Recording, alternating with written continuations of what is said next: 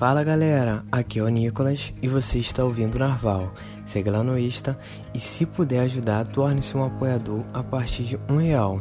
E com 10 reais você terá direito a livros exclusivos que estarei postando no Apoia-se e um sorteio mensal.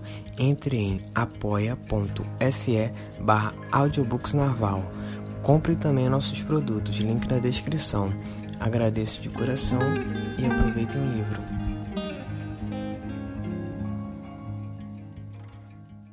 Introdução Há aproximadamente 10 mil anos, no final da última era glacial, o planeta tinha cerca de 2 milhões de pessoas vivendo predominantemente da caça e coleta de uma grande diversidade de plantas.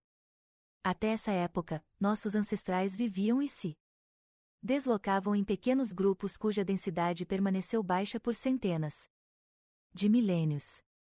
Foi nesse período, no entanto, que aprendemos a cultivar algumas espécies de plantas e a domesticar animais em regiões com condições climáticas favoráveis. Iniciava-se aí o processo de produção de alimentos que transformaria nossa história. O fim da necessidade de locomoção constante em busca de alimento permitiu a expansão de nossa população ancestral. Mais pessoas passaram a viver. Numa determinada área, as práticas agrícolas se difundiram, o número de vilarejos cresceu, as sociedades se tornaram progressivamente mais complexas. Hoje, praticamente 40% da superfície da terra são usados na agricultura. Embora em seus primórdios a agricultura restringiu a dieta humana a poucos cultivos, a Revolução agrícola subsequente permitiu ao homem ocupar praticamente todos os ambientes terrestres, já que, com a possibilidade de estocar alimentos, nos tornamos mais resistentes às intempéries e variações ambientais. Nosso aparente sucesso nessa jornada foi tão grande que, em pouco tempo, alteramos profundamente a própria história do planeta. A partir da Revolução Industrial, iniciamos uma nova era, o Antropoceno, na qual as atividades humanas passaram a ser a principal força a atuar sobre as mudanças ambientais globais. Hoje, mais de 70% da superfície terrestre tem, de alguma forma, a nossa marca. Alteramos florestas, savanas, solos, rios, oceanos e até a atmosfera do planeta. A cada minuto, perdemos mais de 200 mil metros quadrados de floresta. Nossos oceanos estão cada vez mais ácidos. A exploração da vida marinha ultrapassou os limites da sustentabilidade. Entramos na sexta extinção em massa desde o início da vida no planeta, pela primeira vez causada pelo impacto de uma única espécie. Sobre o ambiente. A crise ambiental que vivemos é, no entanto, profundamente ampliada por nossos hábitos de consumo, principalmente os alimentares. Somos 7 bilhões de seres humanos, mas todos os anos criamos e abatemos mais de 70 bilhões de animais terrestres e uma quantidade muito maior de animais aquáticos para nosso consumo. Somente no Brasil, são quase 6 bilhões de animais terrestres abatidos por ano. Cada um desses animais precisa de determinada quantidade de terra, água, alimento e energia, produz quantidade expressiva de dejetos e emite, direta e indiretamente, poluentes que serão dispersados pelo solo, ar e água. O resultado líquido é um sistema de produção de alimentos de extrema ineficiência, em média. Para alimentar os animais criados para consumo são usadas aproximadamente 10 vezes mais calorias do que as contidas em sua carne. Na prática, mesmo em Sistemas de produtividade relativamente alta comparada à brasileira, Estados Unidos, cada caloria de carne produzida requer o uso de áreas de cultivo pelo menos seis vezes maiores do que o necessário para produzir uma caloria com cultivos vegetais como batata, milho e arroz. No caso da produção de carne bovina, a área necessária pode ser mais de 100 vezes maior. Manter bilhões de animais como estoque vivo de alimento exerce, portanto, uma pressão sem precedentes sobre todos os ecossistemas da Terra. Neste guia, procuramos enumerar os principais impactos ambientais das atividades Econômicas relacionadas à criação de animais para a alimentação humana. Sua identificação, por si só, permite o entendimento da necessidade de mudança do modo como indivíduos e sociedade se relacionam com o meio ambiente por meio de suas escolhas alimentares. As informações apresentadas são amparadas pela literatura científica e se baseiam em dados de artigos publicados em revistas especializadas de alto impacto ou provenientes de instituições de pesquisa reconhecidas, FAO, UNEP, OMS, dentre outras. Desejamos que estas informações sejam úteis para que possamos decidir qual contribuição deixaremos para as próximas gerações. Somos 7 bilhões de humanos, mas criamos e abatemos mais de 70 bilhões de animais terrestres no planeta todos os anos para nosso consumo. Custos da criação de animais para consumo. O custo total de qualquer mercadoria ou produto não é apenas o preço que pagamos na hora da compra. Esse é seu preço nominal ou custo econômico. Além dele, o produto pode ter custos sociais, culturais, estéticos, ambientais e morais. Entre outros. Diversos custos, a maioria deles desconhecida pela população, estão envolvidos na exploração de animais para consumo, entre eles o custo ambiental. Mais do que estimativas alarmistas, os dados relativos ao impacto da produção de animais são constatações alarmantes de estudos científicos e dados oficiais de órgãos reguladores e governamentais. A pecuária, produção e exploração de animais terrestres e aquáticos para consumo humano é uma das principais fontes de degradação ambiental por exigir o uso de áreas extensas e um grande volume de recursos naturais e energéticos, além de gerar bilhões de toneladas de resíduos sólidos, líquidos e gasosos. Um relatório das Nações Unidas reconhece o problema e adverte que o impacto da pecuária sobre o ambiente é imenso e precisa ser tratado com urgência. O trabalho da FAO deixou claro que a criação de animais para consumo humano é um dos principais responsáveis por quase todas as crises ambientais atuais, como destruição de florestas, desertificação, perda de biodiversidade, escassez de água doce, poluição da água e erosão do solo. A legislação brasileira é rigorosa em relação à poluição industrial, mas há pouca fiscalização do setor pecuário. A aplicação das leis ambientais tornaria a atividade praticamente inviável. Se o governo brasileiro retirasse os incentivos e subsídios concedidos à pecuária e tornasse obrigatória a internalização do custo energético, do esgotamento e degradação de recursos naturais e dos danos ambientais gerados, pelo setor, o preço de cada quilo de carne, litro de leite ou dúzia de ovos seria inacessível para a maioria dos consumidores. Impactos ambientais do consumo de animais: escassez de água, uso exaustivo, impactos sobre o ciclo da água, poluição dos corpos de água, riscos à saúde pública, zoonoses, contaminação, resistência a antibióticos. Extinção de espécies. A extinção em massa. Emissão de gases de efeito estufa, nuvem. CO2. Metano. Óxido nitroso. Oceanos em crise. Depressão de estoques pesqueiros. Acidificação dos oceanos. Zonas oceânicas mortas. Poluição. Excesso de nutrientes. Contaminação por resíduos agrícolas e dejetos. Perturbação dos ciclos de nutrientes. Excesso de fósforo e nitrogênio. Uso de terras. Desmatamento. Perda de habitats. Desertificação. Uso de terras e desmatamento. A difusão da agricultura pelo globo trouxe a muitas populações um grau de conforto e segurança alimentar que seria inimaginável para nossos ancestrais. Alimentos antes restritos a poucas regiões estão agora disponíveis em quase todos os cantos do planeta. O desenvolvimento da agricultura, porém, teve seus custos, e talvez um dos maiores. seja o uso de grande extensão de terra. A agricultura já devastou ou transformou 70% dos campos e pradarias, 50% das savanas, 45% das florestas temperadas e 27% das florestas tropicais. Além da destruição de habitats, outros fatores somam-se aos impactos do setor, como a perda de biodiversidade, a alteração dos solos, o uso maciço e ineficiente de água, a contaminação ambiental pelo escoamento de fertilizantes, herbicidas, pesticidas e outros aditivos e a perda de estoques de carbono pelo desmatamento. A criação de animais para consumo, no entanto, amplia profundamente os problemas associados ao uso extensivo de terras pelo setor agrícola.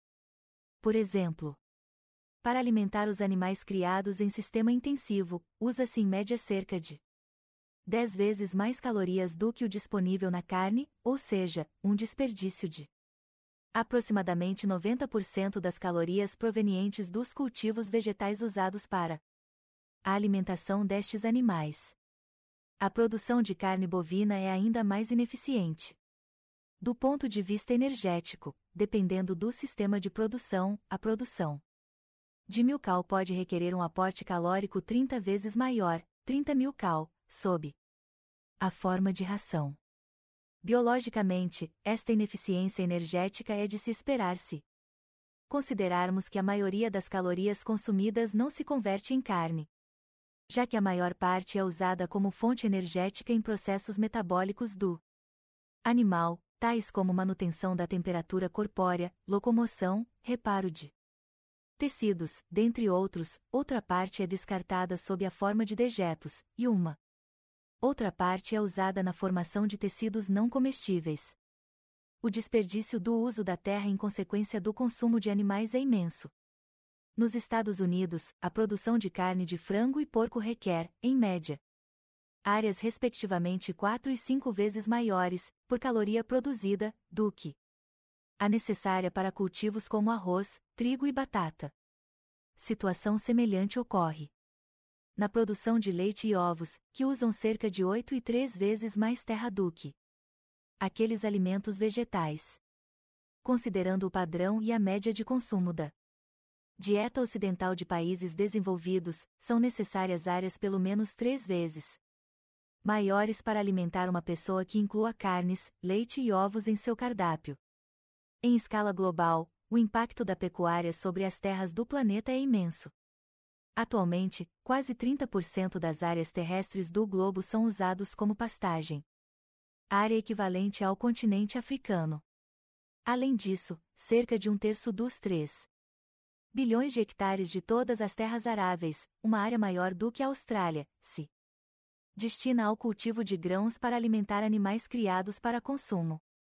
Ou seja, usamos quase metade das terras não cobertas por gelo no planeta, 75% das áreas agrícolas, para pastagem ou produção de ração. A ocupação pecuária também está associada a outros tipos de degradação da terra. Por exemplo, em sistemas extensivos de criação, o gado pisoteia e compacta o solo. Este processo dificulta a absorção de água e as trocas gasosas e de nutrientes no solo. E favorece processos erosivos. A remoção da cobertura vegetal para a formação de pastos e áreas de cultivo também altera o equilíbrio do ciclo de nutrientes. Abaixo da exuberante floresta tropical, costuma haver uma tênue camada de folhiço que atua como reserva de nutrientes do solo. Sem a cobertura vegetal, o solo fica exposto à erosão e às intempéries. Também a alteração do microclima em áreas degradadas, já que a temperatura tende a aumentar com a remoção da cobertura vegetal. Estima-se que, globalmente, até 50 mil quilômetros quadrados de terra, ou 75 bilhões de toneladas de solo, se percam anualmente com a erosão e a perda de nutrientes causadas predominantemente, pela remoção da cobertura vegetal e o uso de práticas que provocam degradação dos solos. Quase metade das terras não cobertas por gelo no planeta, ou 75% das áreas agrícolas, são destinadas à pastagem ou produção de ração. Biomas brasileiros. Milhões de hectares de vegetação nativa brasileira são perdidos anualmente. E, ao contrário do que se pensa, madeireiras, rodovias e urbanização desordenada desempenha um papel secundário nessa destruição.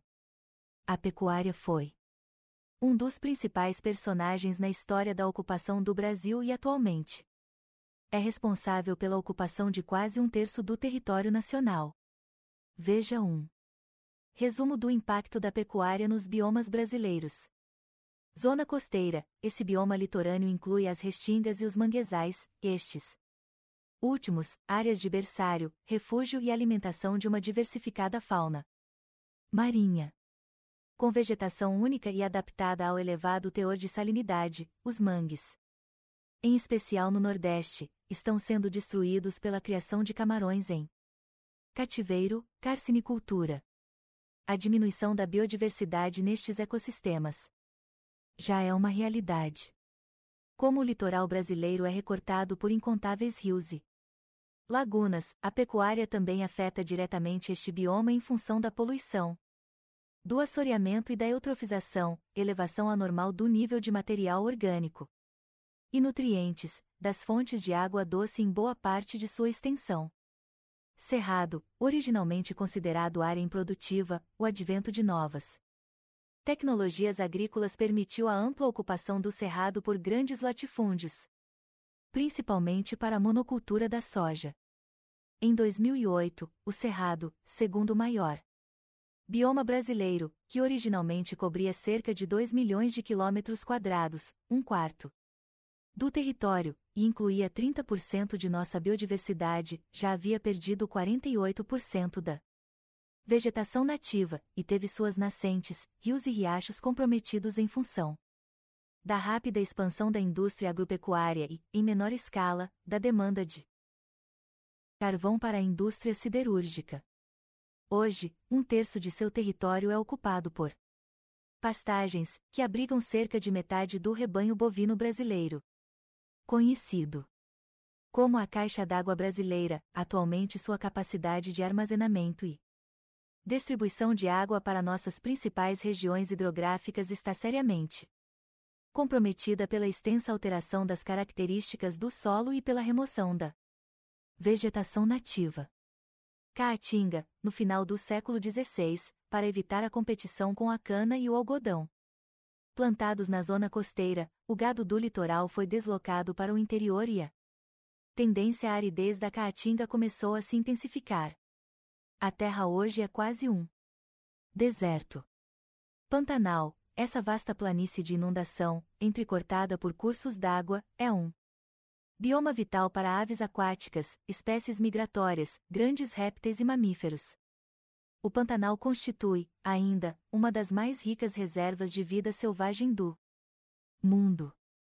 Entretanto, as queimadas, o desmatamento e o assoreamento dos rios, resultantes da busca de novas áreas de pasto, ameaçam sua existência. O turismo que parecia uma boa alternativa econômica à criação de gado, é hoje uma ameaça. Adicional, a pesca e caça esportivas já ultrapassaram os limites de sustentabilidade. Desce ecossistema. Mata Atlântica, da floresta original que recobria todo o litoral brasileiro, hoje. Restam cerca de 8%. O mais rico bioma brasileiro em biodiversidade por quilômetro quadrados foi, ao longo da história, praticamente extinto pela exploração de pau-brasil, cana-de-açúcar e café e pela abertura de pastos, sobretudo para o gado leiteiro. Campos sulinos, campos vastos, matas ciliares, matas de encosta, banhados e capões. Apesar de caracterizada por extensas planícies aparentemente homogêneas, a região tem fauna e flora ricas, e uma infinidade de insetos alimenta uma variedade enorme de pássaros. O bioma sofre, entretanto, as consequências do erro cometido nos anos 60, quando o governo estadual trouxe sementes de um tipo de capim africano para as áreas de pasto, difundidas entre os fazendeiros. Parte dessas sementes escondia um intruso, o capim anoni. Pesquisas posteriores mostraram o baixo valor do capim africano como alimento para o gado e, em 1978, a comercialização daquelas sementes foi proibida. No entanto, o capim anononi Ainda é uma praga que infesta parcela importante do Pampa, somado à expansão rápida do plantio da soja, que vem transformando os campos naturais. Amazônia, a região amazônica abriga a maior diversidade biológica do mundo e escoa cerca de 20% de toda a água doce do planeta. O desmatamento desse bioma começou nos anos 7013, quando se vendia a ideia de que a Amazônia era uma terra sem homens para homens sem terra, e até 2013 superou os 760 mil quilômetros quadrados, equivalentes a três estados de São Paulo. Cerca de 70% da área desmatada é usada como pasto, e grande parte do restante é ocupada para produzir ração. Hoje na Amazônia há mais bois do que pessoas.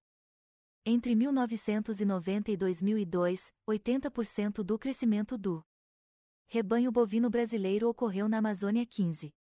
Embora tenha desacelerado de 2006 a 2012, em 2013 a taxa de desmatamento da Amazônia Legal voltou a crescer. Principalmente devido à expansão da pecuária nos estados do Mato Grosso e Pará.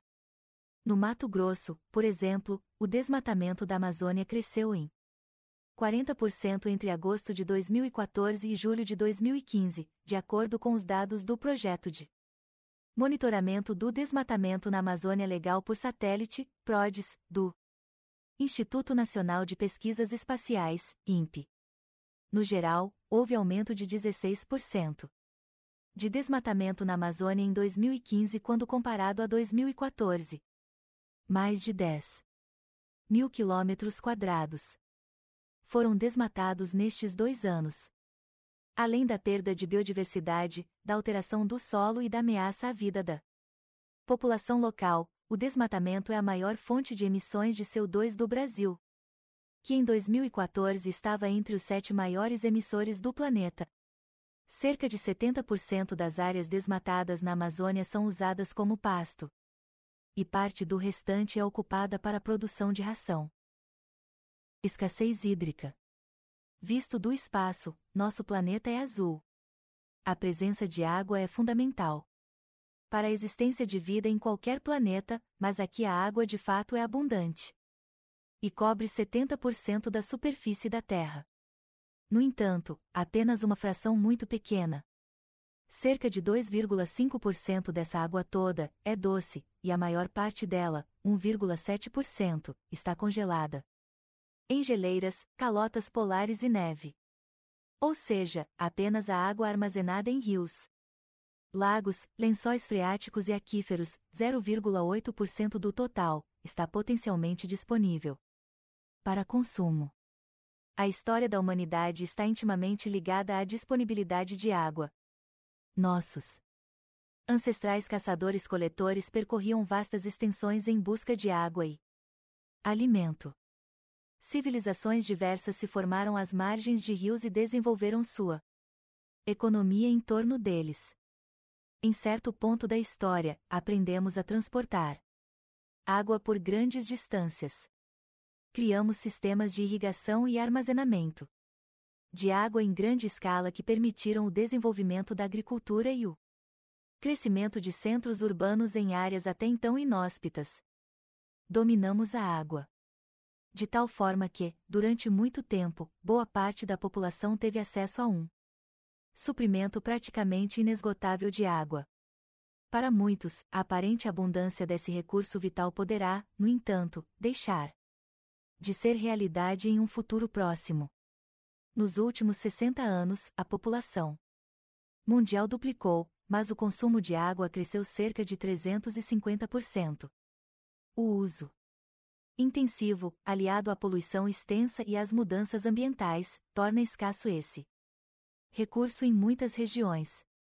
Mais de 800 milhões de pessoas não têm acesso a água limpa e mais de 2 bilhões vivem em regiões sujeitas à escassez pelo menos um mês por ano. Até 2030, as Nações Unidas estimam que o mundo terá apenas 60% da água de que necessita, com a maior parte da humanidade sem acesso à cota mínima, avaliada pela Organização Mundial de Saúde em 50 litros por dia. O brasileiro consome cerca de 180 litros, o canadense, 600, e, em regiões da Ásia e África, há quem sobreviva com cerca de 10 litros. Em breve, a escassez de água poderá ser a principal causa de conflito entre nações. Mas o que a criação de animais para consumo tem a ver com a escassez de água? As sessões seguintes esclarecem esta relação. Impacto da pecuária sobre o consumo de água. De todos os setores econômicos, a pecuária é que faz o uso mais ineficiente dos recursos hídricos. O setor agropecuário é responsável por mais de 90% do consumo global de água, e um terço disso, pelo menos, se destina principalmente à irrigação e ao crescimento de cultivos para produzir ração. A mesma ineficiência energética que vimos na relação entre o uso do solo e a quantidade de calorias produzidas pelo setor pecuarista se reflete na utilização de recursos hídricos, para um quilo de carne. Se chega a gastar 20 vezes mais água do que na produção de um quilo de alimento vegetal. São necessários 10 a 20 mil litros de água para produzir apenas um quilo de carne bovina, e a maior parte dessa água é usada para o crescimento dos cultivos destinados à alimentação do gado. Outros alimentos de origem animal também requerem um aporte de água muito superior ao de alimentos vegetais. No Brasil, maior potência hídrica mundial, concentrando cerca de 12% do estoque global de água em seus rios e reservatórios subterrâneos, o setor pecuário é responsável por uma parcela ainda maior do consumo de água, devido ao grande volume de exportações do setor, entre carnes e cultivos destinados à ração. Somos hoje o quarto país do mundo em consumo de água, perdendo apenas para a China. Estados Unidos e Índia, países cuja população é substancialmente maior. A exportação de produtos agropecuários ainda nos torna o quarto maior exportador de água virtual do mundo, com um total de 112 trilhões de litros exportados por ano, o que equivale a mais de 100 vezes o volume máximo do sistema de represas. Cantareira. Exportar grãos ou carne significa, em última instância, exportar água. Praticamente de graça. A carcinicultura é outro bom exemplo do desperdício de água, em fazendas de produção de camarão no Nordeste brasileiro, o consumo de água atinge valores entre 50 e 60 mil litros de água doce por quilo de camarão produzido. Além disso, a construção dos viveiros, principalmente no litoral nordestino, degrada nascentes e compromete os manguezais, alterando fauna e flora, deteriorando a qualidade da água potável e poluindo as águas costeiras com toneladas de excrementos. Impacto sobre a disponibilidade de água. A disponibilidade e qualidade dos recursos hídricos estão intimamente ligadas à existência e à manutenção das florestas, em especial as matas ciliares, que protegem as nascentes e mananciais. Um exemplo ilustrativo do impacto da expansão agropecuária sobre as bacias hidrográficas é o do Rio Araguaia. Principal curso d'água do Cerrado, este rio faz fronteira com a Amazônia, é importante corredor de biodiversidade e um dos rios mais piscosos do país, apesar da diminuição no estoque observada nas últimas décadas. O desmatamento de mais de 70% da bacia deste rio provocou resposta geomorfológica rápida, afetou a biodiversidade e favoreceu processos erosivos e assoreamento do sistema. Na região das nascentes do Araguaia, a ocupação agropecuária dos frágeis solos arenosos das cabeceiras. Também já produziu dezenas de vussorocas e focos erosivos de grande porte. Deslocando grandes volumes de sedimento para o leito do rio, com consequente prejuízo para a economia local. As nascentes do Xingu, rio com mais de 2.700 quilômetros de extensão, também estão comprometidas pelo assoreamento provocado pelo desmatamento para abertura de pastos e cultivo de soja. A destruição acelerada do cerrado compromete também o abastecimento de água em todo o país. Localizado nas terras altas do Planalto Central, o cerrado funciona como captador e distribuidor de água para todo o território, além de atuar como grande reservatório subterrâneo. A água infiltrada nessa região alimenta oito das 12 regiões hidrográficas brasileiras e bacias importantes de países vizinhos. A infiltração de água nessa região só é possível em função das características do solo e da estrutura das raízes da vegetação nativa, que chegam a ser 20 vezes mais extensas debaixo da terra do que na superfície. Com a remoção da vegetação nativa, responsável por levar a água para regiões mais profundas, as reservas dos aquíferos ficam seriamente comprometidas. Finalmente, o desmatamento de grande parcela da floresta amazônica e sua transformação em pastos e plantações também estão alterando o regime de chuvas no país. Grande parte das chuvas do centro-sul do Brasil depende das correntes de ar carregadas de vapor d'água, os chamados rios aéreos, proveniente da transferência da água do solo para a atmosfera pela transpiração das árvores da floresta amazônica e da evaporação dos afluentes que correm em seu solo. Com a retirada das árvores e a diminuição da quantidade de vapor d'água transportada, os problemas de abastecimento de água, já frequentes no Sudeste, deverão se intensificar. O setor agropecuário é responsável por 90% do consumo global de água, e pelo menos um terço é destinado à criação de animais. O Brasil exporta 112 trilhões de litros de água virtual por ano, mais de 100 vezes. O sistema de represas Cantareira inteiro em seu volume máximo. Impacto sobre a poluição das águas. Segundo a Organização das Nações Unidas, a pecuária é provavelmente a maior fonte setorial de poluição de mananciais e corpos d'água, contribuindo para os processos de eutrofização, elevação anormal do nível de material orgânico e nutrientes, criação de zonas oceânicas mortas, degradação de recifes de coral e problemas de saúde pública. Em geral, são duas as fontes principais de poluição.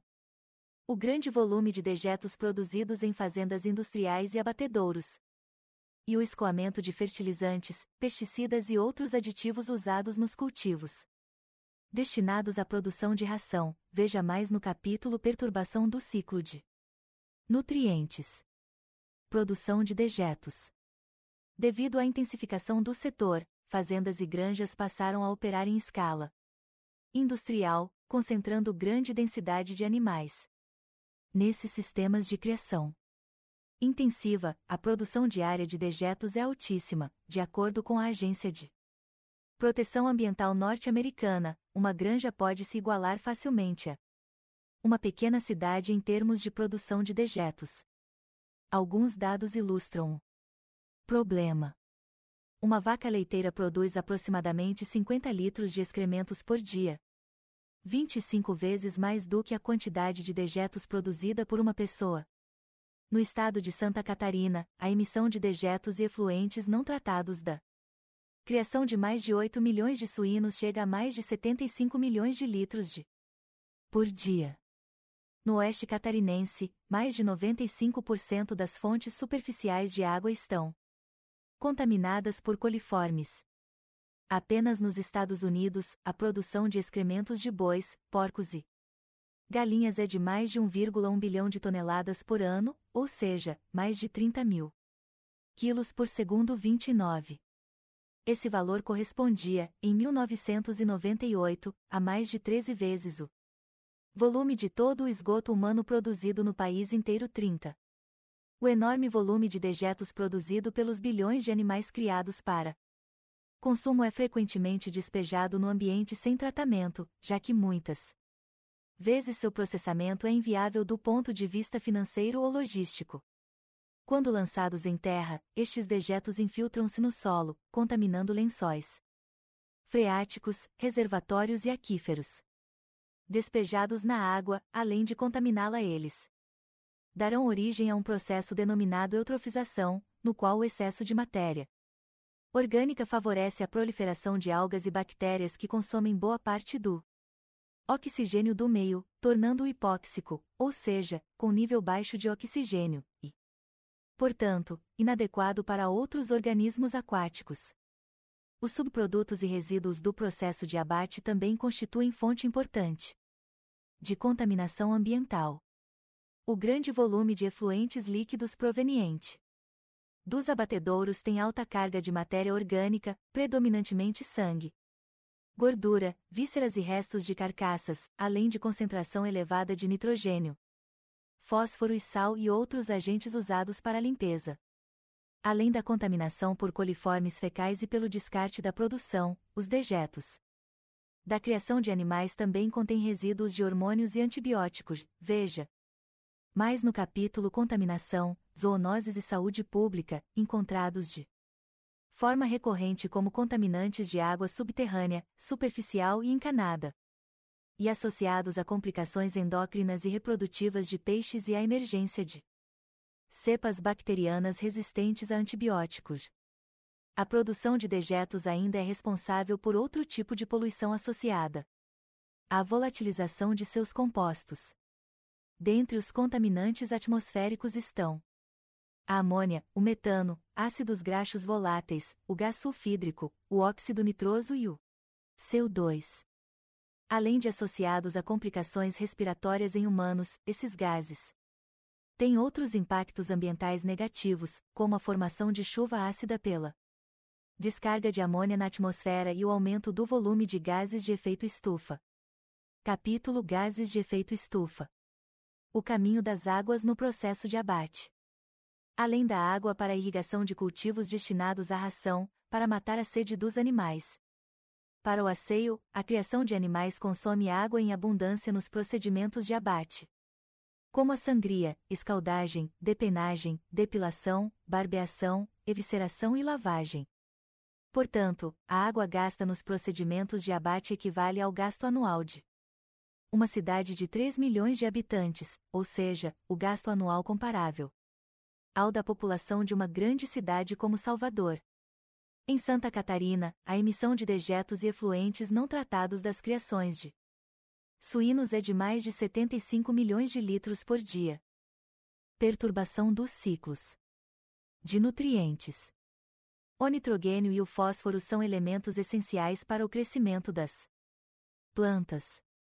O nitrogênio, em especial, é um dos elementos mais limitantes do controle da produtividade primária dos ecossistemas, embora constitua a maior parte do ar que respiramos, o nitrogênio atmosférico só se torna disponível quando fixado em formas reativas por processos naturais ou sintéticos.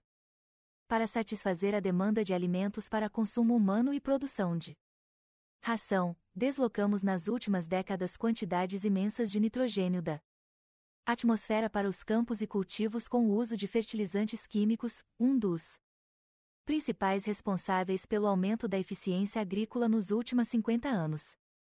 Nesse período, a área de cultivos irrigados no planeta dobrou, enquanto o uso de fertilizantes cresceu mais de 500%.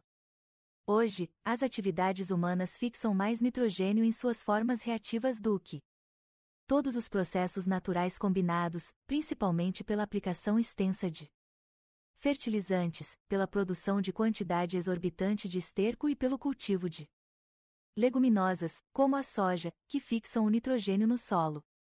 O excesso de nitrogênio advindo da criação de animais é, pois, imenso.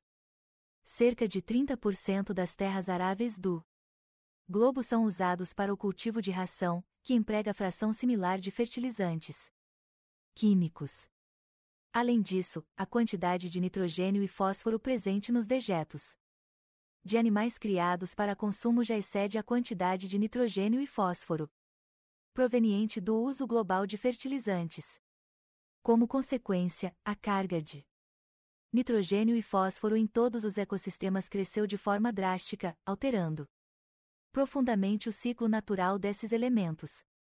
Por exemplo, a quantidade de nitrogênio dispersa nos oceanos, proveniente predominantemente do escoamento de fertilizantes e dejetos de áreas de cultivo e criações, é hoje três vezes maior do que no período pré-industrial.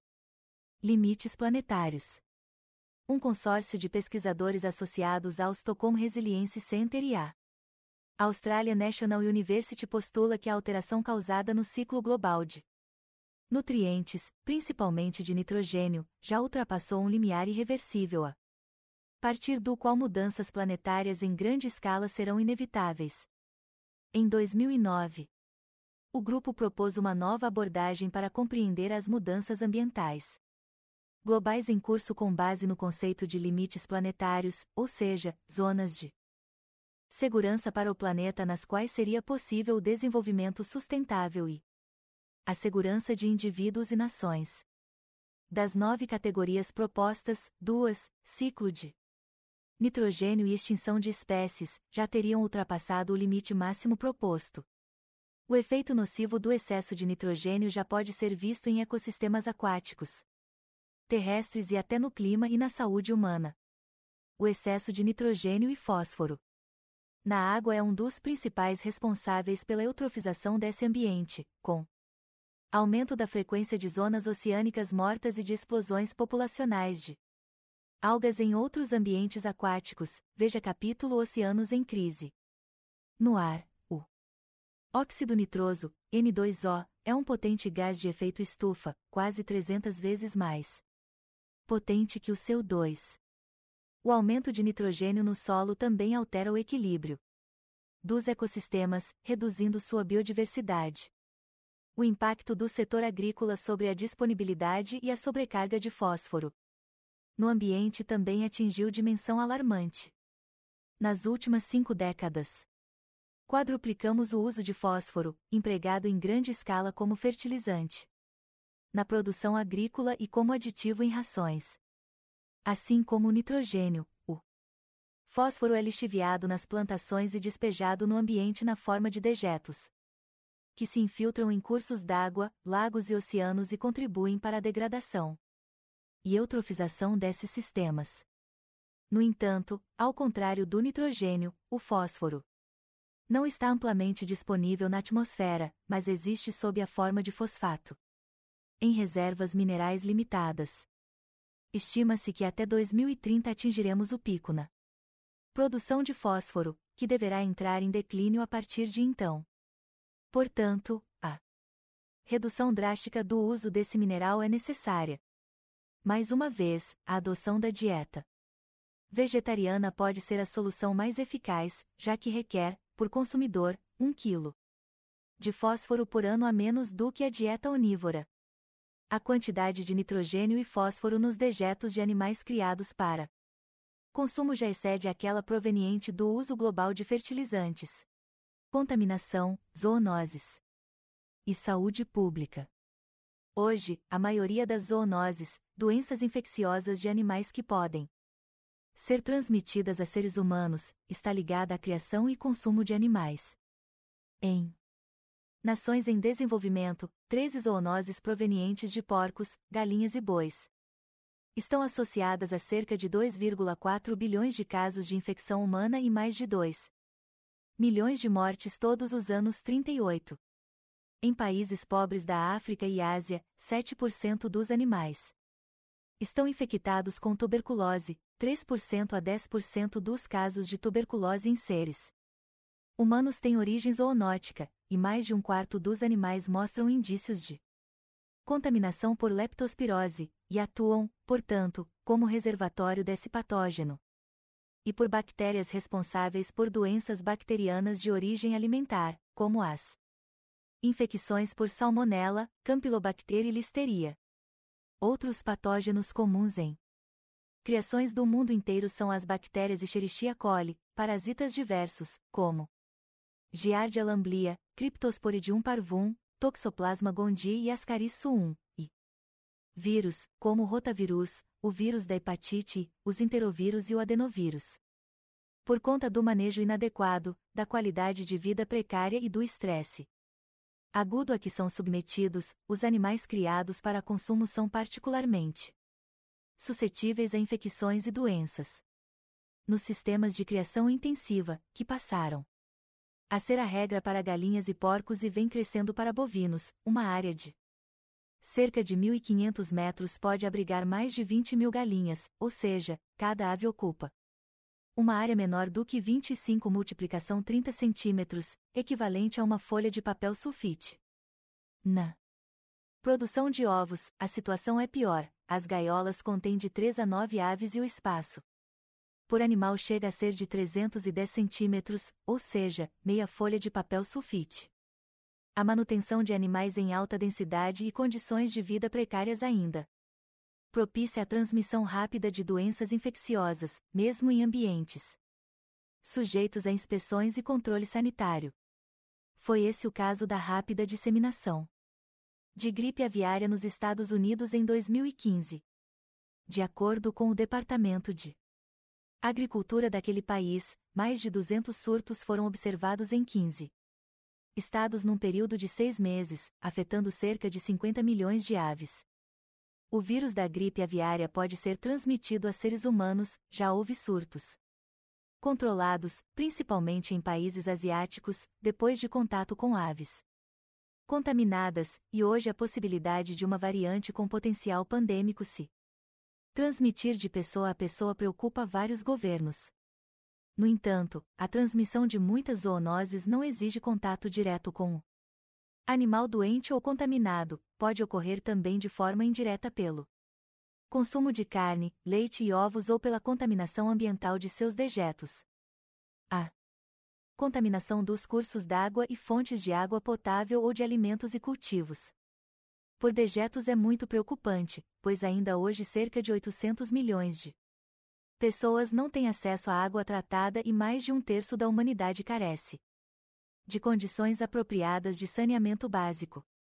De acordo com um relatório do Comitê de Agricultura do Senado norte-americano, a produção em massa de carne tornou-se uma fonte altíssima de poluição, nos últimos anos, seus dejetos implicaram em morte maciça de peixes e em surtos de doenças como pesteria, que causa perda de memória, confusão e fortes queimaduras na pele de pessoas expostas à água contaminada. Resistência a antibióticos. Talvez um dos maiores riscos da pecuária para a saúde pública seja sua provável contribuição para o surgimento de linhagens, cepas, de bactérias resistentes a antibióticos a maioria dos animais criados para consumo, principalmente galinhas e porcos, recebe rotineiramente doses de antibiótico e outros compostos com atividade antibacteriana, como quimioterápicos. Além do caráter profilático.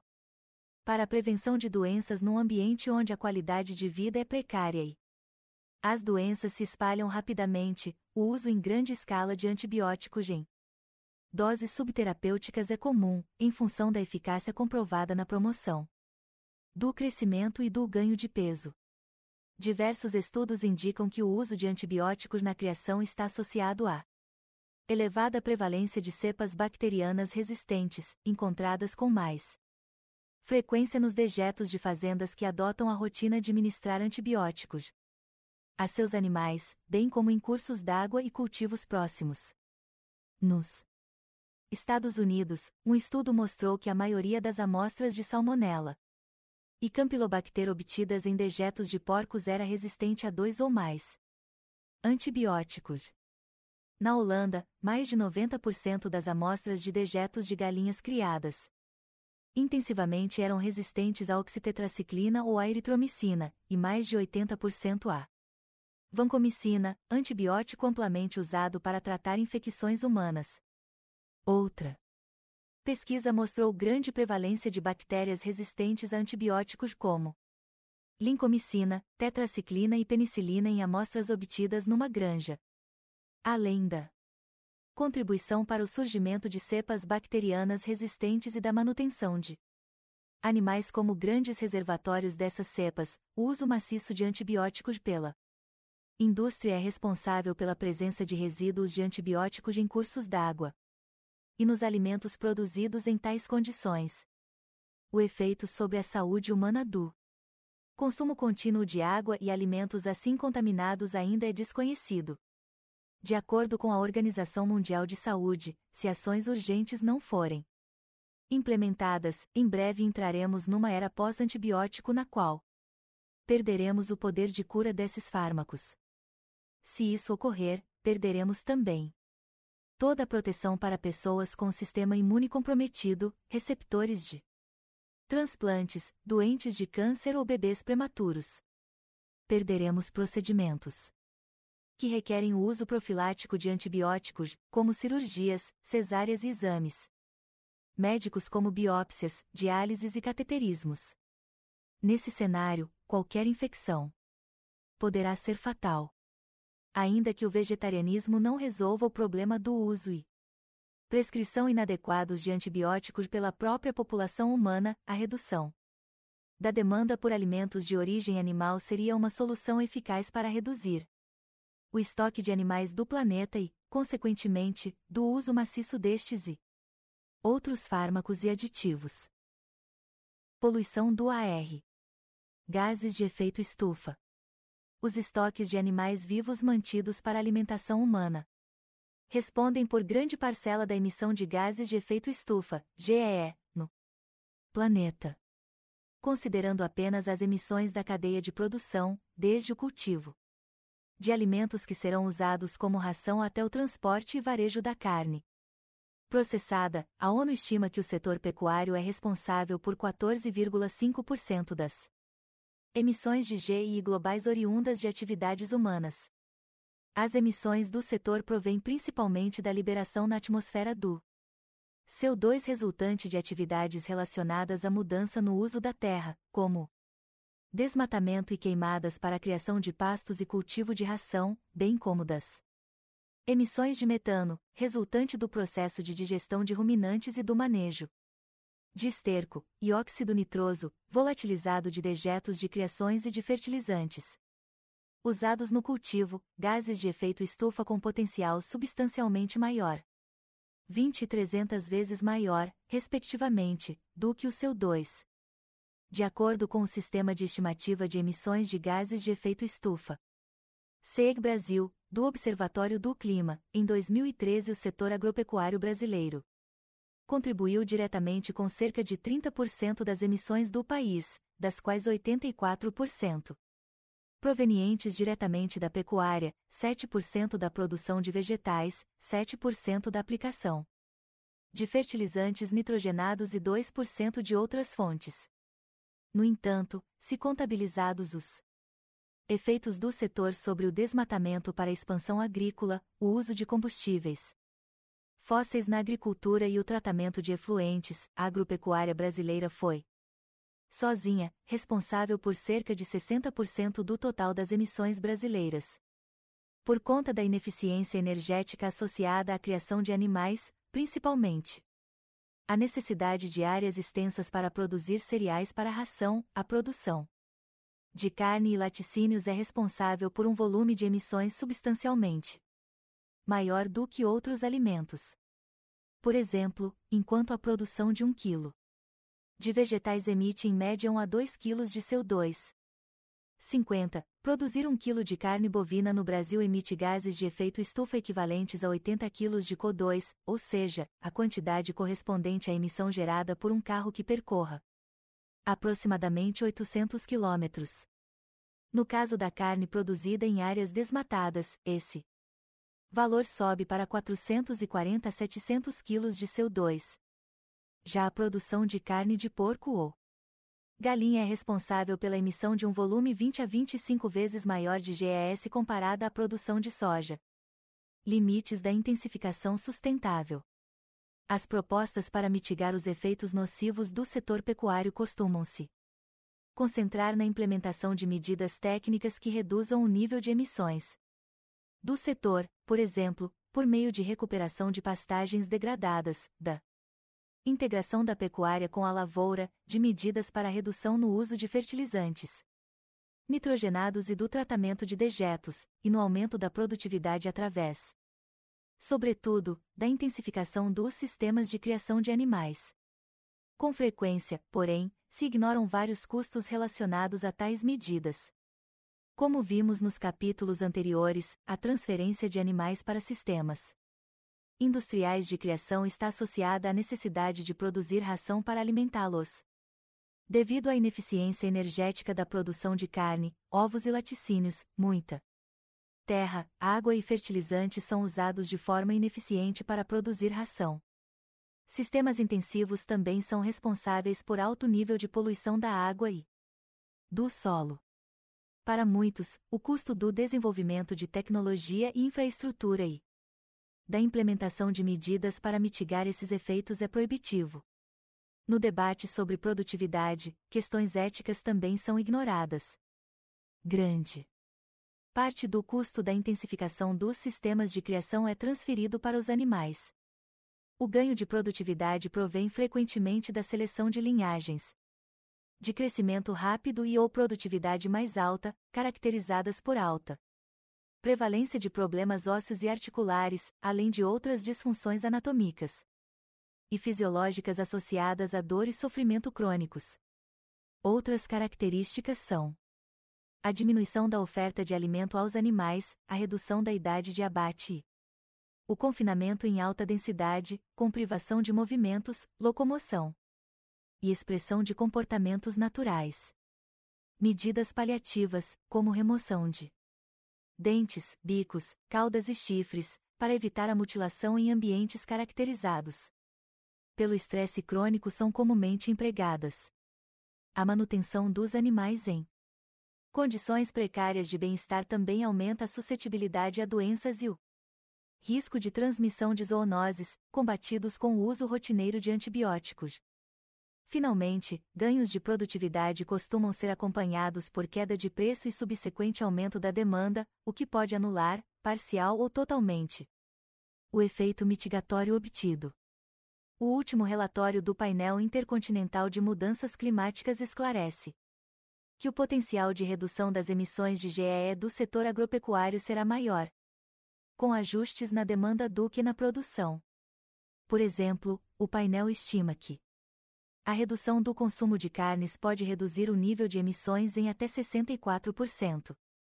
De forma similar, o impacto de tirar a carne do prato apenas um dia por semana é maior do que o de comprar de fornecedores locais 100% dos alimentos. Além disso, a redução da demanda por alimentos de origem animal poderia reduzir substancialmente os custos de mitigação em outros setores da economia, já que aumentaria os estoques de carbono disponíveis. Embora novas tecnologias e melhorias de eficiência tenham potencial de diminuir a emissão da pecuária, reduções efetivas não serão obtidas sem mudança no padrão de consumo alimentar da população. As queimadas da Amazônia representam cerca de dois terços das emissões totais de gases de efeito estufa do Brasil, sexto maior emissor do mundo. Oceanos em crise. Desde a década de 1950, a pesca comercial se intensificou com o uso de técnicas que permitiram a exploração dos recursos marinhos em escala superior.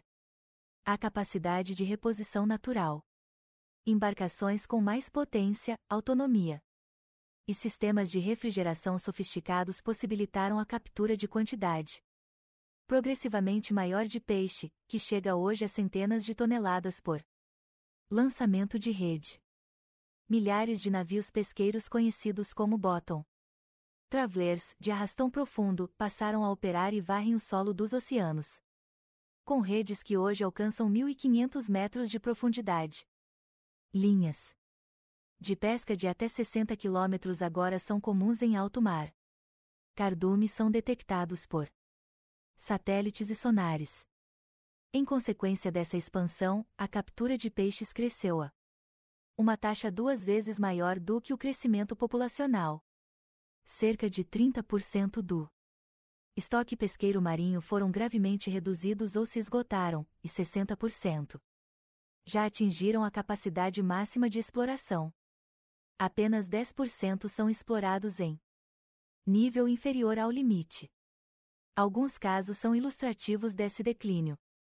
Por exemplo, espécies que, há menos de 30 anos, sequer eram conhecidas pela ciência têm sido exploradas exaustivamente. São peixes que habitam o oceano profundo e dos quais pouco se sabe, a não ser que correm risco iminente de extinção. Peixes como o óleo de vidro laranja, presente em regiões abissais da Austrália e Nova Zelândia e cuja longevidade atinge 150 anos. São arrastados aos milhões por redes de profundidade No Japão, os últimos atuns azuis remanescentes são comercializados diariamente. Na Ásia, devido à fama de suas barbatanas como iguaria afrodisíaca, milhões de tubarões de diversas espécies, muitas em risco de extinção, são mortos todo ano. A idade e o tamanho dos peixes comercializados também vem diminuindo progressivamente. Muitos animais não atingiram a maturidade sexual e, portanto, não se reproduziram, comprometendo as próximas gerações. Além dos peixes, a pesca industrial põe em risco a fauna das áreas onde é praticada, já que as redes e equipamentos capturam diversas formas de vida consideradas do tipo ou tamanho errado, e que, portanto, são descartadas. Todos os anos, milhões de toneladas de animais capturados acidentalmente são devolvidos ao mar, mortos ou agonizantes, e entre eles, além de peixes, moluscos e outros invertebrados marinhos, há milhares de mamíferos, como golfinhos, focas e baleias, aves e tartarugas, muitos pertencentes a espécies já em vias de extinção. A pesca industrial de camarão é a mais predatória nesse sentido, embora o camarão represente Apenas 2% do montante global pescado anualmente, sua pesca responde por 35% do desperdício total de peixes e organismos marinhos descartados. No Brasil, a cada quilo de camarão pescado são descartados cerca de 10 quilos de organismos capturados acidentalmente. A ampla difusão de práticas ilegais de pesca dificulta ainda mais a recuperação dos estoques. Estima-se que a pesca ilegal corresponda a 20% das capturas marinhas em ambiente natural. Em 2006, um estudo publicado na revista Science estimou que, no ritmo observado de perda de espécies, corremos o risco de nenhuma das espécies marinhas exploradas comercialmente sobreviver até 2050 em condições naturais. Cerca de 30% dos estoques pesqueiros estão seriamente comprometidos ou já foram esgotados, e 60% já atingiram a capacidade máxima de exploração. No Brasil, para cada quilo de camarão pescado são descartados cerca de 10 kg de organismos capturados acidentalmente. Técnicas pesqueiras, do explosivo ao arrastão recifes milenares de coral são dinamitados em segundos. Atuns azuis, peixes imensos, velozes, capazes de nadar milhares de quilômetros em migrações anuais são facilmente localizados por helicópteros e aviões. Cardumes de sardinhas com milhões de indivíduos são encontrados por satélites de rastreamento e emissores de ultrassom. Tecnologias de ponta sequestram em massa a vida oceânica para o prato do consumidor. Alguns métodos de pesca comercial têm brutalidade ímpar, embora seja proibido. Ainda se joga dinamite no mar para depois colher os milhares de peixes mortos que flutuam, mesmo que com isso também sejam sepultados extensos bancos de coral e centenas de outros seres. Outra técnica praticada clandestinamente é a pulverização dos recifes de coral com cianeto de sódio. Os peixes que se abrigam nas fendas do coral ficam atordoados com a falta de oxigênio e viram presa fácil de caçadores de espécies exóticas de aquário. Poucos dias depois, os recifes atingidos pelo cianeto morrem, e com ele dezenas de espécies que dele dependiam. A pesca profunda de arrastão, em que uma rede imensa, presa a cilindros pesados, arrasta tudo o que estiver de 750 a 1.500 metros de profundidade, ainda. É praticada em muitas regiões, e os arrastões tradicionais operam praticamente sem restrição. Mais de um quinto de toda a plataforma continental já foi varrido e danificado por redes de arrastão, frequentemente múltiplas vezes. E essa área vem crescendo, já que cerca de 15 milhões de quilômetros quadrados de solo marinho, ou seja, duas vezes o território brasileiro, são varridos por redes de arrastão todo ano 63. Cerca de 15 milhões de quilômetros de solo marinho, duas vezes o tamanho do território brasileiro, são varridos por redes de arrastão todos os anos. Zonas oceânicas mortas. O aporte excessivo de nutrientes provocado pelo uso maciço de fertilizantes e do despejo de dejetos no litoral, que tem na atividade pecuária um de seus maiores contribuidores, é hoje responsável pela expansão sem precedentes do número e da área de zonas oceânicas mortas no mundo inteiro. embora nutrientes como o fósforo e o nitrogênio sejam essenciais para o crescimento das plantas e tenham permitido o aumento expressivo da produtividade agrícola nas últimas décadas, a quantidade de nutrientes despejada nas zonas costeiras representa uma das maiores ameaças a esse ecossistema. Uma vez depositados no ambiente marinho, sua concentração elevada promove o crescimento acelerado do fitoplâncton, pequenos organismos aquáticos com capacidade fotossintética, frequentemente agravado pelo declínio da população de organismos capazes de consumi-lo. O excesso de fitoplâncton não consumido se deposita no solo marinho, onde apodrecerá com a atividade microbiana. Esse processo de decomposição consome grande quantidade de oxigênio, tornando-o ambiente hipóxico, ou seja, com nível reduzido de oxigênio, e inadequado para a maior parte da fauna que ali habita. Algas, em muitos casos tóxicas, como nas marés vermelhas, e bactérias proliferam. O número de zonas oceânicas mortas aumentou exponencialmente desde 1970. Até essa década, o número de zonas mortas era escasso. Em 1995, já havia 195 zonas mortas, e em 2008. Em 2011, foram descritas mais 115 zonas. Acidificação dos oceanos. Atualmente, os oceanos absorvem boa parte do CO2, presente na atmosfera, que reage com a água e provoca elevada acidez, pH reduzido. Com o aumento rápido do nível de CO2 atmosférico, os oceanos estão se acidificando em ritmo acelerado. O maior dos últimos 65 milhões e talvez 300 milhões de anos. Com a diminuição do pH da água, há uma redução concomitante da disponibilidade de carbonato de cálcio, elemento essencial para a formação e a manutenção da estrutura de recifes de coral, moluscos, equinodermos, como estrelas do mar e ouriços, e espécies de plâncton que são a base de muitas cadeias alimentares marinhas. Muitos organismos com estruturas calcárias estão literalmente derretendo, com consequências imprevisíveis para a vida marinha que deles depende. Estima-se que um a dois terços de todos os recifes de coral do mundo se degradarão nas próximas duas décadas. Estima-se que de um a dois terços de todos os recifes de coral no mundo serão degradados nas próximas duas décadas. Criação intensiva em cativeiro. Com o declínio do estoque pesqueiro natural, a criação intensiva de peixes e outros organismos aquáticos é a atividade de produção de alimentos que mais cresce no mundo. Hoje, cerca de um terço do pescado mundial provém desta prática, em 1970 eram 3%. Assim como na produção intensiva de carne, o impacto negativo dessa atividade é considerável. Gaiolas, cercados e redes de até 60 metros de comprimento e 12 metros de profundidade contêm densidade altíssima de animais, com mais de 100 kg de peixe por metro cúbico. Por exemplo, num sistema de criação de Tilápias, uma gaiola com 2 multiplicação 2 multiplicação 1, 5 metros chega a confinar 900 animais. A intensa aglomeração provoca estresse agudo nos animais, comportamento anormal. Ferimentos, infecções parasitárias e alta mortalidade, exigindo o uso intenso de pesticidas, bactericidas, fungicidas e antibióticos. Além da contaminação ambiental pelo uso excessivo desses aditivos, os animais aquáticos em cativeiro são responsáveis pela emissão anual de milhões de toneladas de excrementos que poluem a água adjacente aos cercados e contribuem para a degradação de ecossistemas próximos e a disseminação de doenças em outras espécies.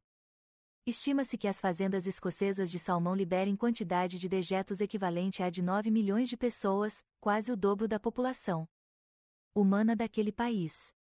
A criação de salmão, ainda que viável comercialmente, também é insustentável. Produzir um quilo de carne requer o uso de cerca de 6 quilos de pescado como ração. Para alimentar esses peixes, as fazendas processam milhares de toneladas diárias de peixes de menor valor comercial, como a sardinha. A população desses peixes pequenos, elo importante na cadeia alimentar marinha, tem declinando de forma acelerada. De 1990 a 2000, cerca de um terço da produção mundial do setor pesqueiro foi usado como ração para animais de cativeiro, aquáticos e terrestres. Outro problema, segundo a Federação do Salmão do Atlântico, é a fuga de milhares de peixes dos tanques, que se juntam aos cardumes nativos. Além de contaminá-los com doenças de cativeiro, o cruzamento desses peixes dá origem a gerações inaptas a sobreviver e procriar em meio selvagem e contribui para o declínio da população natural. A construção de fazendas aquáticas no litoral também já eliminou metade dos manguezais da terra e ao menos um terço dos mangues brasileiros. A taxa de destruição já é maior do que a de florestas tropicais. O mangue é um ecossistema frágil e muito relevante em termos de biodiversidade e segurança contra inundações e tempestades. Por exemplo, a falta da barreira natural de mangues que cobria Grande parte do Sudeste Asiático e da Indonésia é uma das causas do número exorbitante de mortes e prejuízos por ocasião do tsunami de 2004. Em um sistema de criação de tilápias, uma gaiola medindo 2x 2x 1.5 metros pode chegar a ter até 900 animais confinados. De 1990 a 2000, cerca de um terço da produção mundial do setor pesqueiro foi usada como ração para animais de cativeiro, inclusive para o gado. Extinção de espécies. Já estamos vivendo a sexta grande extinção em massa desde o surgimento da vida na Terra, a primeira causada por uma única espécie, o ser humano. Estimativas conservadoras indicam uma perda de espécies que varia de 100 a 1000. Para cada milhão de espécies vivas, 0,01 a 0,1% por ano, taxa cerca de mil vezes maior do que as taxas naturais de extinção. Em menos de duas gerações, reduzimos pela metade a população de milhares de mamíferos, répteis, anfíbios e peixes. Responsável pela ocupação de 75% de todas as áreas plantadas do planeta e de 30% da totalidade das terras 1, a pecuária é o fator antropogênico de maior impacto sobre a atual taxa de extinção. Além do efeito sobre a perda de habitats e a diminuição de populações por atividades predatórias como a pesca comercial, o setor pecuário. Também contribui de forma indireta para a perda acelerada de espécies. A pecuária é um dos principais responsáveis pela perturbação do ciclo de nutrientes do planeta, pela eutrofização de ecossistemas e pela emissão de gases de efeito estufa. Além do efeito sobre as alterações climáticas e a consequente cascata de mudanças das condições ambientais às quais as espécies não estão adaptadas, o nível elevado de CO2 na atmosfera é responsável pela acidificação dos oceanos e pela degradação extensa de ecossistemas marinhos, como os riquíssimos recifes de coral. A imensa perda de espécies não é apenas um termômetro do que estamos fazendo com o planeta, mas também dos riscos ambientais que corremos. Muitas dessas espécies têm papel importantíssimo no funcionamento dos ecossistemas. Seu desaparecimento poderá ter consequências imprevisíveis para a existência de vários biomas, crescimento populacional e segurança alimentar. Chegamos a um ponto crítico de nossa história. Devido ao uso exaustivo e ineficiente de recursos naturais, em poucas décadas alteramos profundamente a superfície da Terra, seus ecossistemas e ciclos vitais. Degradamos a qualidade da terra, da água e do ar. Testemunhamos hoje a perda acelerada de populações e espécies, muitas delas possivelmente fundamentais para o funcionamento de ecossistemas inteiros. As alterações globais aqui descritas têm, por sua vez, impacto direto sobre a população humana. Embora seja impossível prever com exatidão os efeitos da cascata de alterações ambientais globais que já se desenrolam, há pouca dúvida de que a estabilidade econômica e social das nações poderá ser ameaçada. Num planeta que enfrenta escassez crescente de recursos vitais, fluxos migratórios e possíveis conflitos pelo controle desses recursos. Estima-se que, em 2050, seremos mais de 9 bilhões de habitantes, com crescimento populacional particularmente pronunciado na África subsaariana e no Sudeste e Sul da Ásia. A demanda por alimentos deve dobrar nesse período, já que o consumo per capita de calorias e a demanda de alimentos de origem animal devem crescer nos países em desenvolvimento. A possibilidade de limitar nosso impacto negativo sobre o planeta e, ao mesmo tempo, atender à demanda da população crescente é um dos maiores desafios já enfrentados pela humanidade. Seguindo os padrões de produção atual, seriam necessários cerca de um bilhão de hectares adicionais de terra cultivável, o tamanho do continente europeu, com acréscimo concomitante da emissão de gases de efeito estufa e do excesso de nitrogênio no ambiente. É um cenário insustentável. Embora novas políticas de incentivo e o desenvolvimento de tecnologias que permitam o aumento de produtividade por área cultivada e o uso de recursos de forma mais sustentável sejam essenciais, a mudança de nosso padrão de consumo é necessária. Se a tendência de consumo não mudar, estima-se que a produção de carne no mundo terá de dobrar em 2050 e chegar a cerca de 455 milhões de toneladas por ano, com a necessidade de criação e abate anuais de mais de 100 bilhões de animais terrestres e trilhões de animais aquáticos. Vegetarianismo a eliminação do consumo de animais na dieta representa, assim, uma das soluções mais promissoras para a preservação do ambiente e a garantia da segurança alimentar para as futuras gerações. Sem a necessidade de criar e alimentar animais. Poderíamos aumentar em cerca de 50% a quantidade de calorias disponíveis para consumo produzidas em terras agrícolas já existentes, e obter o suficiente para alimentar mais 3,5 bilhões de pessoas no planeta. Cabe ressaltar, no entanto, que as causas da fome e da desnutrição no planeta são muitas e o vegetarianismo não pode nem pretende assegurar que, mesmo que produzidos em quantidade suficiente, os alimentos cheguem a quem tem fome, pois isso depende de questões políticas e econômicas relacionadas ao sistema de distribuição de recursos. Ó, mundo produz hoje alimento suficiente para toda a população no entanto, boa parte dessa produção é distribuída de forma desigual, e cerca de 30% são desperdiçados. As Nações Unidas estimam que 700 milhões de pessoas ainda sofrem de desnutrição. Por outro lado, a contribuição do vegetarianismo para mitigar as crises ambientais que nos ameaçam e aumentar a eficiência energética da produção de alimentos é inequívoca.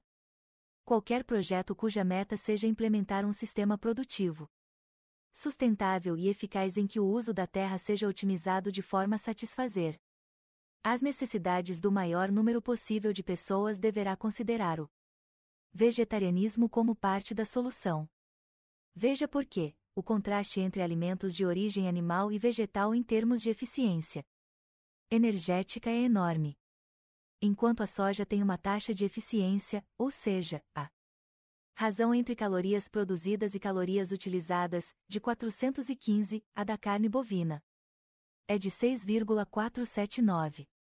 Grandes extensões de terra usadas de forma ineficiente na produção de grãos usados como ração para animais pelo setor pecuário poderiam ser aproveitadas de forma mais eficiente se esses grãos fossem consumidos diretamente pela população. Sem a necessidade de criar animais, poderíamos aumentar a quantidade de calorias disponível para consumo, produzidas em terras já existentes, em 50%, o suficiente para alimentar mais 3,5 bilhões de pessoas.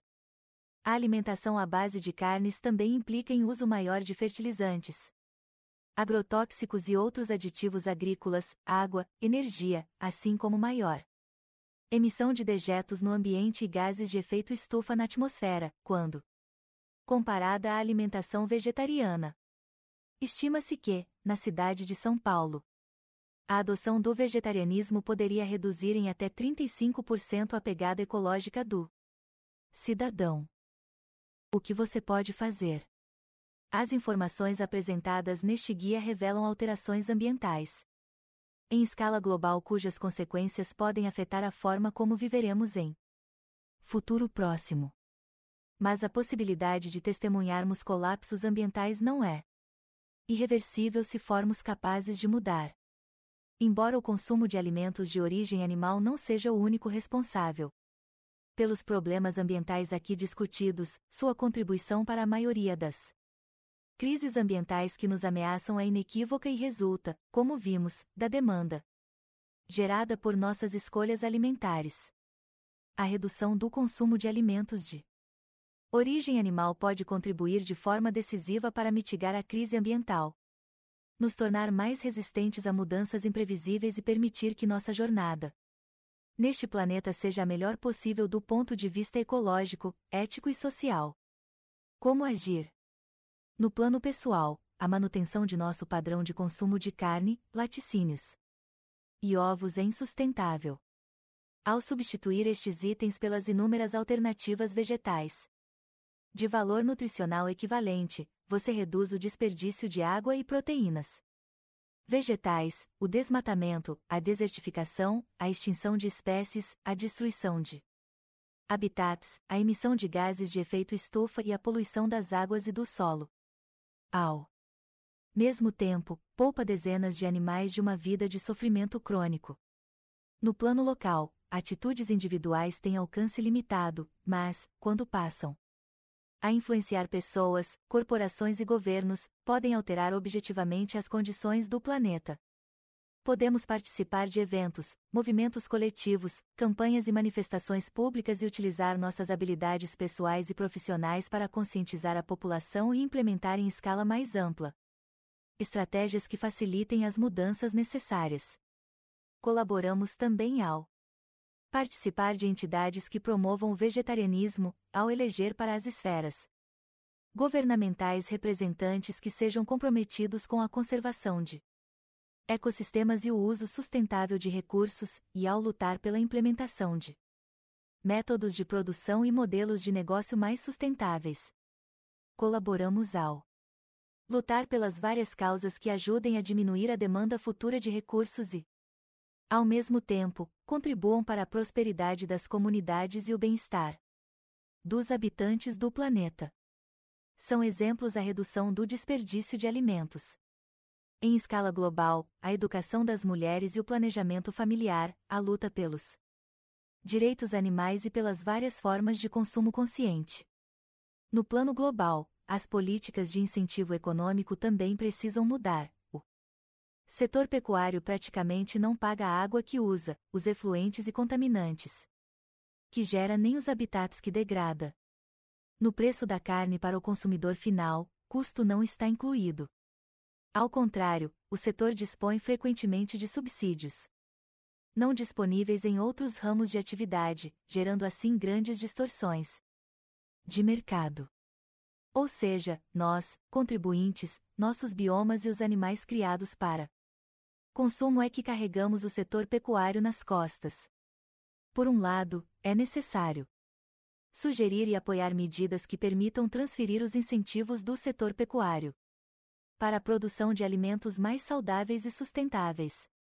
Por outro, precisamos estimular mudanças em grande escala do padrão de consumo e dar incentivos à indústria para sua transformação, fomentando, por exemplo, o desenvolvimento de Alternativas à carne, aos ovos e ao leite. Para que essa alternativa seja viável para a maioria da população, a substituição de alimentos de origem animal por alternativas vegetais precisa ser acessível, conveniente, atrativa e ter ampla distribuição. Consumidores, governos e indústria podem, juntos, viabilizar essa mudança. Benefícios da dieta vegetariana. Promove a preservação de ecossistemas terrestres e aquáticos e da biodiversidade. Reduz a emissão de gases de efeito estufa. Reduz o consumo de água, energia e outros recursos vitais. Reduz o nível de poluição da água e solo. Aumenta a segurança alimentar de gerações presentes e futuras. Promove a saúde das populações humanas. Poupa bilhões de animais. De uma vida de sofrimento.